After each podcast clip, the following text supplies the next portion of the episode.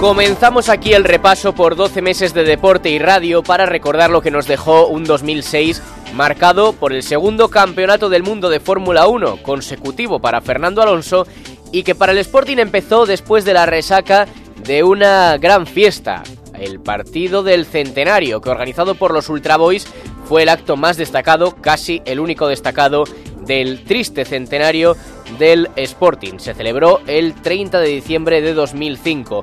La fiesta no fue desde luego la tónica de un año en que el Sporting empezó en unas circunstancias muy revueltas en pleno concurso de acreedores, en el que se jugaba el ser o no ser de la entidad, con un expediente de regulación de empleo abierto, un vestuario afectado por la situación de tres futbolistas amenazados de despido y con una plantilla corta, cortísima, con la que Ciriaco Cano tenía que hacer encaje de bolillos cada fin de semana para no incurrir en un caso de alineación indebida. El año no empezó bien, los tres primeros resultados fueron dos empates y una derrota, y para completar aquel mes de enero, una intensísima nevada supuso la suspensión del partido de Albacete. Enrique Castroquini. Viendo cómo estaba el terreno de juego, indudablemente que era imposible de, jugar y después de quitar la nieve a, a, los pocos minutos, pues se congelaba el terreno de juego. El Sporting acabó la primera vuelta con 30 puntos. A Ciriaco Cano le sabían a poco. Igual el equipo podía tener más puntos de lo que de lo que de lo que tiene. En cuanto a resultados me refiero, ¿no? En cuanto a puntos. A lo mejor en cuanto a juego, pues quizás nos falta todavía todavía completar, ¿no?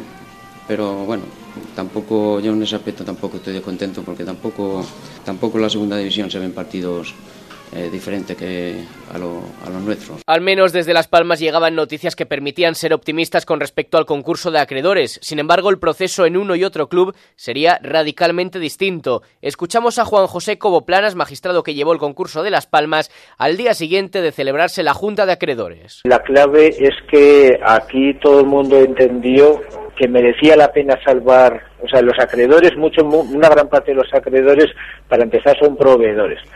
Y a, y a, todo proveedor le interesa que la, que la empresa siga subsistiendo. Ayer en la Junta de Acreedores yo me emocionaba viendo a muchísimas personas, muchísimos acreedores que renunciaban o a todo o a una parte importante pero porque quieren a la Unión Deportiva de Las Palmas. El sportinguismo vivía un momento emotivo ya tradicional, la concesión de sus insignias de oro a los aficionados más veteranos. Una emoción muy grande, porque soy sportinguista, soy gijonesa. Bueno, a veces hacen bien, otras veces hacen mal, son chavales jóvenes. Hombre, cuando gane, pues salgo más contenta del Molinón, cuando pierden, pues mmm, enfadada.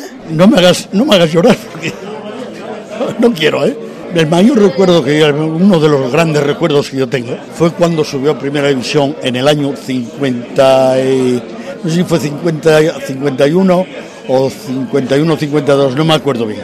Del Sporting lo quiero con toda la en enero, otros socios, los del grupo Covadonga, daban el visto bueno a la fusión por absorción con el Centro Asturiano de La Habana. Tenemos que estar contentos y sobre todo además de cómo se ha desarrollado esta, este debate y esta, y esta votación. A partir de ya, que olvidemos, pasemos de página y a disfrutar unos los que puedan y nosotros a trabajar. Es normal y lo entiendo, lo entiendo humano y lo entiendo lógico que haya gente reticente a estos aspectos. Ha pasado casi un año y la fusión, por la que se postuló incluso la alcaldesa de Gijón, aún no se ha completado por problemas judiciales. En febrero el vestuario del Sporting se ponía en pie de guerra por el despido de tres futbolistas. Habla Álvaro, uno de los afectados, junto a Casquero y Blin.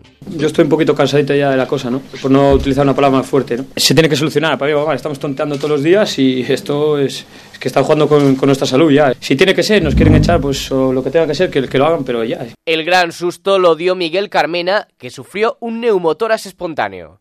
Sí, a mi madre ya ha sucedido tres veces, dos en, en un pulmón y otra en, en, el otro. Sabía más o menos los síntomas que se presentan y, y bueno, por eso también es una de las razones de que estuviera más tranquilo. En todo el mes de febrero el Sporting no ganó, perdió un partido y empató los otros tres. Fue también por entonces cuando comenzó el culebrón entre Pablo Álvarez y el Deportivo de La Coruña. La Voz de Galicia lo publicó y un estudiante gijonés residente en Galicia lo confirmó en Ser Gijón. Estaba yo en clase y bueno, le vi calentar allí por las gradas con un recuperador del Deport y fue lo que me llamó la atención. O sea, era el 100%, estaba con una camiseta de entrenamiento del Deport. Pablo Álvarez negó la operación pero sus explicaciones no resultaron demasiado convincentes. A mí me llamó el, el periodista de La Voz de Galicia y me dijo que, que, bueno, que iba a publicar eso y yo le dije que, oye, que a mí no me interesaba que saliera esa noticia y que no tenía nada que decir. El martes 17 de enero, no lo sé. He estado en Coruña muchas veces, la verdad. Tengo amigos en Coruña y mi familia vive en Lugo. Y sí que en enero he estado en La Coruña, pero la verdad es que en el INEF nunca he estado. Mientras Pablo pasaba apuros para defenderse, su amigo el Guaje Villa seguía haciendo estragos en primera división. Por ejemplo, volvía a marcarle a Víctor Valdés en una jugada de pillería. ¡Cuidado que la regala! ¡Ay, Valdés! ¡Madre mía!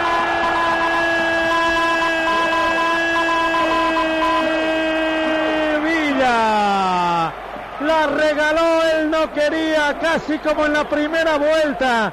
Entonces fue un rechace desafortunado. Hoy ha sido una entrega de Víctor. Valencia 1, David Villa, Barça.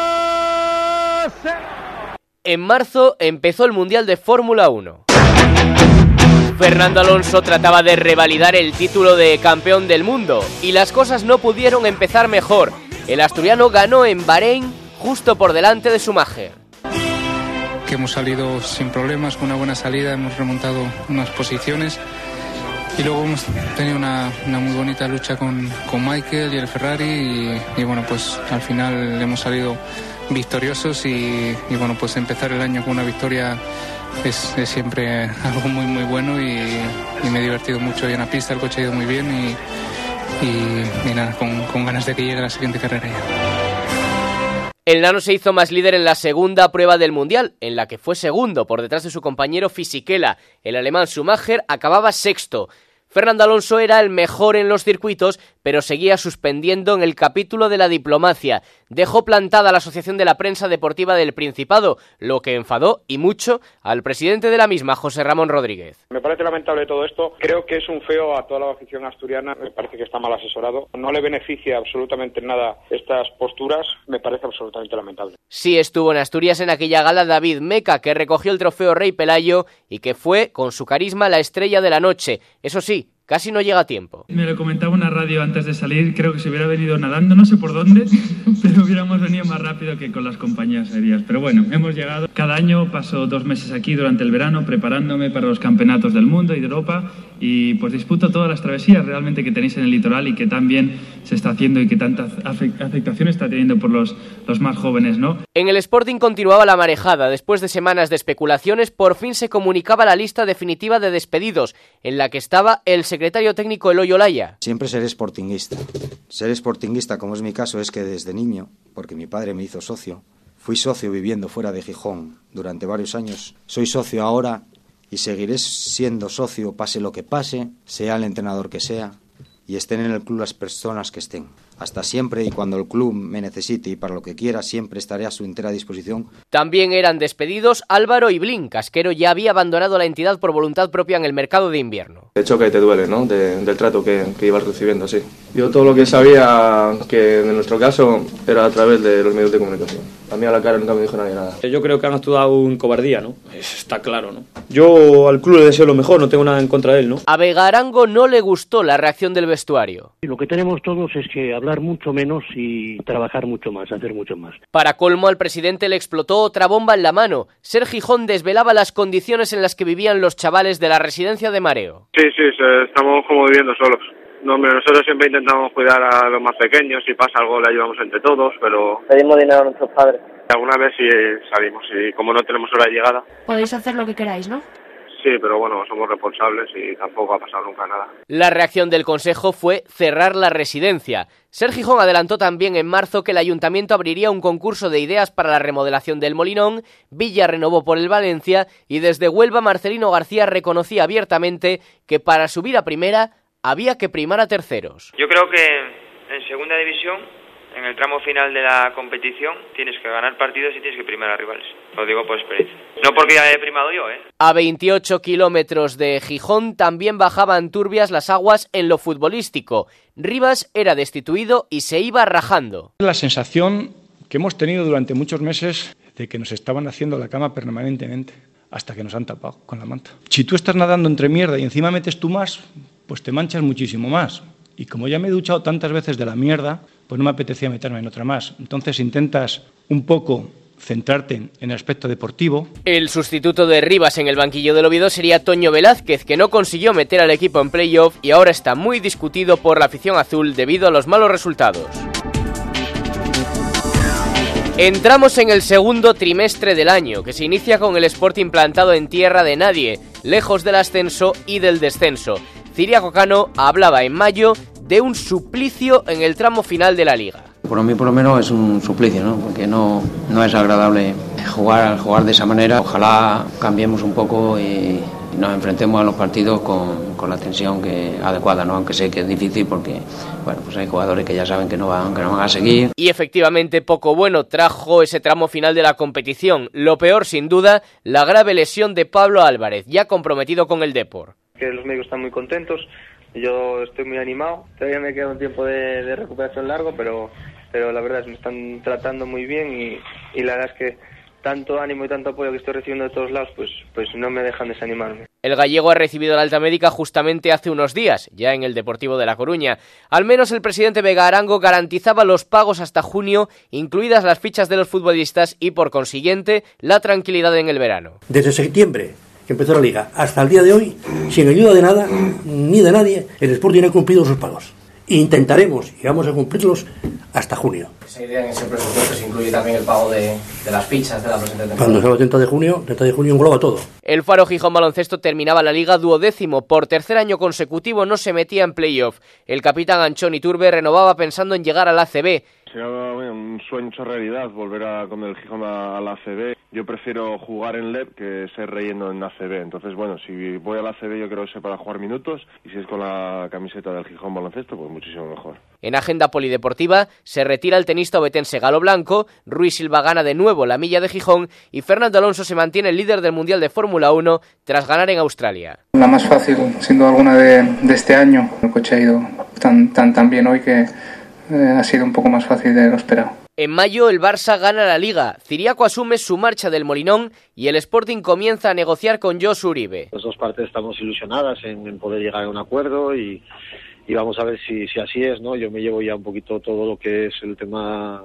deportivo y lo que yo creo que es lo más importante, que lo que tú has dicho, que es tener la, la seguridad de, de poder, sobre todo, sustituir a, a todos esos importantes que se van, muy contentos, han sido pues, conversaciones muy, muy productivas y ojalá podamos eh, cerrarlo, ¿no? Uribe no vio cumplidas sus exigencias deportivas, lo que unido a temas personales le llevó a rechazar la oferta rojiblanca. Fue sin duda uno de los temas polémicos de aquel mes de mayo, en el que el presidente del Lorca, Antonio Baños, acusó al portero Roberto de dejarse comprar por el Levante. Lo hizo en el larguero. ¿Tiene alguna sospecha usted sobre el Sporting 0 Levante 2 de ayer? Hombre, por supuesto. Vamos a ver, José Ramón.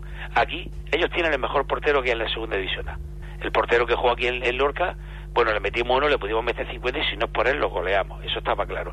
Y se quitó del medio haciendo una tarjeta que es increíble e inverosímil. A mí personalmente me ha faltado respeto, personal y profesionalmente. El representante y el abogado pues han, me han comentado que se tomarán medidas. Tengo la conciencia muy tranquila. Fernando Alonso seguía arrasando en el Mundial. Montmeló se puso a sus pies. Apoteosis de Renault, apoteosis asturiana en Montmeló. Entra en la recta. Saludando, va a entrar haciendo Haciendo tic-tac. Bueno, celebración impresionante. Ahí está. Victoria. Victoria de Fernando Alonso. Victoria impresionante de Fernando. Exultante el piloto asturiano. Pajarito, La grada puesta en pie. Ha sido una carrera perfecta, obviamente ganar en casa es lo máximo que, que, que se puede aspirar. Gracias a, a todo el público que me ha empujado. Alonso ganó también en Mónaco y ya le sacaba 21 puntos de ventaja a Schumacher. En junio se va del Sporting Ciriaco Cano después de haber cumplido su tarea de salvar al Sporting. Lo deja noveno. Lo único que he tratado de hacer es eh, hacer mi trabajo lo, mejor que sé y luego pues, lo que tienen que, que, que valorar las cosas son, son los aficionados o otra gente. ¿no? Yo me voy con la, con la conciencia tranquila, eso sí, de que he hecho lo que, lo que, lo que he podido y lo que en la medida de, de mi capacidad. ¿no? Y llega Manuel Preciado cargado de ilusión. Yo no voy a decir que vamos a ascender a primera, porque sería un iluso o sería un soñador, ¿no? Eso lo podré decir en mayo cuando estemos los primeros o los terceros o los quintos. Ahora no, ahora lo que, lo que tenemos que, pensar es que si somos muchos, estaremos más cerca. Y que la gente vuelva, y que la gente acuda, y que la gente crea en los chavales, en De Lucas, en Michel, en, en Noel, en el otro y en el otro y en el de la moto, ¿no? Porque sí, porque son de aquí, porque han crecido, porque hace dos años fueron campeones de España.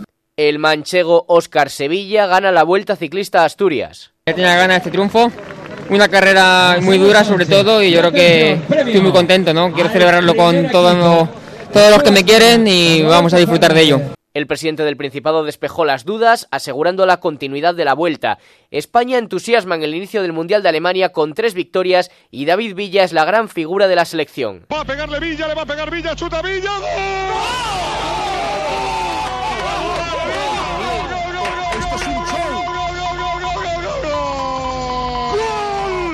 Va a golpear Villa, pierna derecha, chuta Villa, gol.